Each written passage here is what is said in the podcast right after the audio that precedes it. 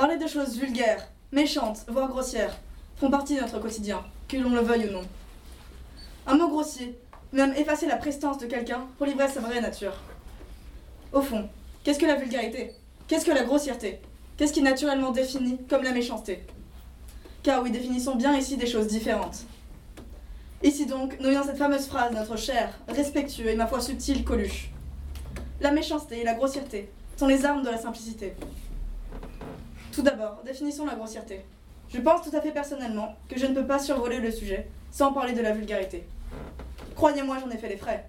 Une jeune fille, maquillée à outrance, avec peut-être une jupe et, oh mon Dieu, d'hérésie, sacrilège Du haut de vos grandes années, amères et aigries, ou de votre éducation de la femme cachée, de la femme défendue de montrer son corps.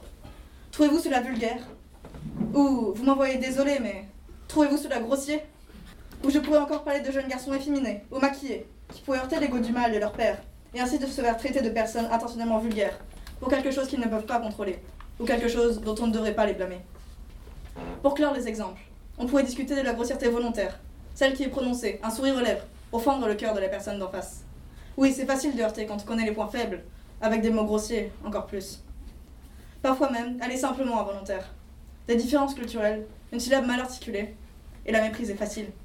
Ou devrais-je parler de nos mimiques Oui, il faut dire que le signe d'un doigt, le son d'une bouche, pourrait malencontreusement friser le risque de vous sentir personnellement agressé par un symbole purement culturel, et ainsi vous rendre compte que vous n'êtes pas intouchable. Les gens stupides diront que les personnes grossières sont des gens simples, des gens sans subtilité, des gens sans assez d'intellect pour penser à des insultes plus recherchées que le flot d'immondices qui leur coule du bout des lèvres. Je ne suis pas d'accord. Avez-vous connu Coluche? Oui, pour les plus vieux d'entre vous, non pour les plus jeunes. Eh bien, vous ne vivez pas sans savoir que c'est un homme grossier, un homme qui emplissait, qui emplissait ses performances de vulgarité. Et pourtant, était-ce un homme bête? Je ne pense pas. Mais était-ce un homme simple? Peut-être. Être simple, est-ce un compliment?